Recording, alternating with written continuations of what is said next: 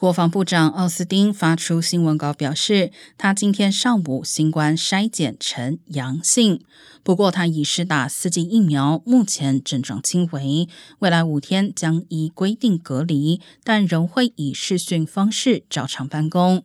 奥斯汀今年一月初也曾确诊，这是他第二度染疫。奥斯汀并且指出，他与总统拜登最后一次面对面接触已经是在七月二十九号。